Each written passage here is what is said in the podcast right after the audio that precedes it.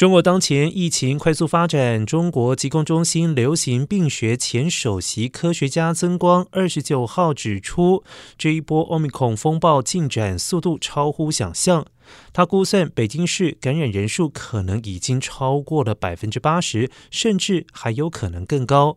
曾光指出，北京市奥密克戎 BF.7 变异株为主，这是迄今以来传播率最强的病毒株。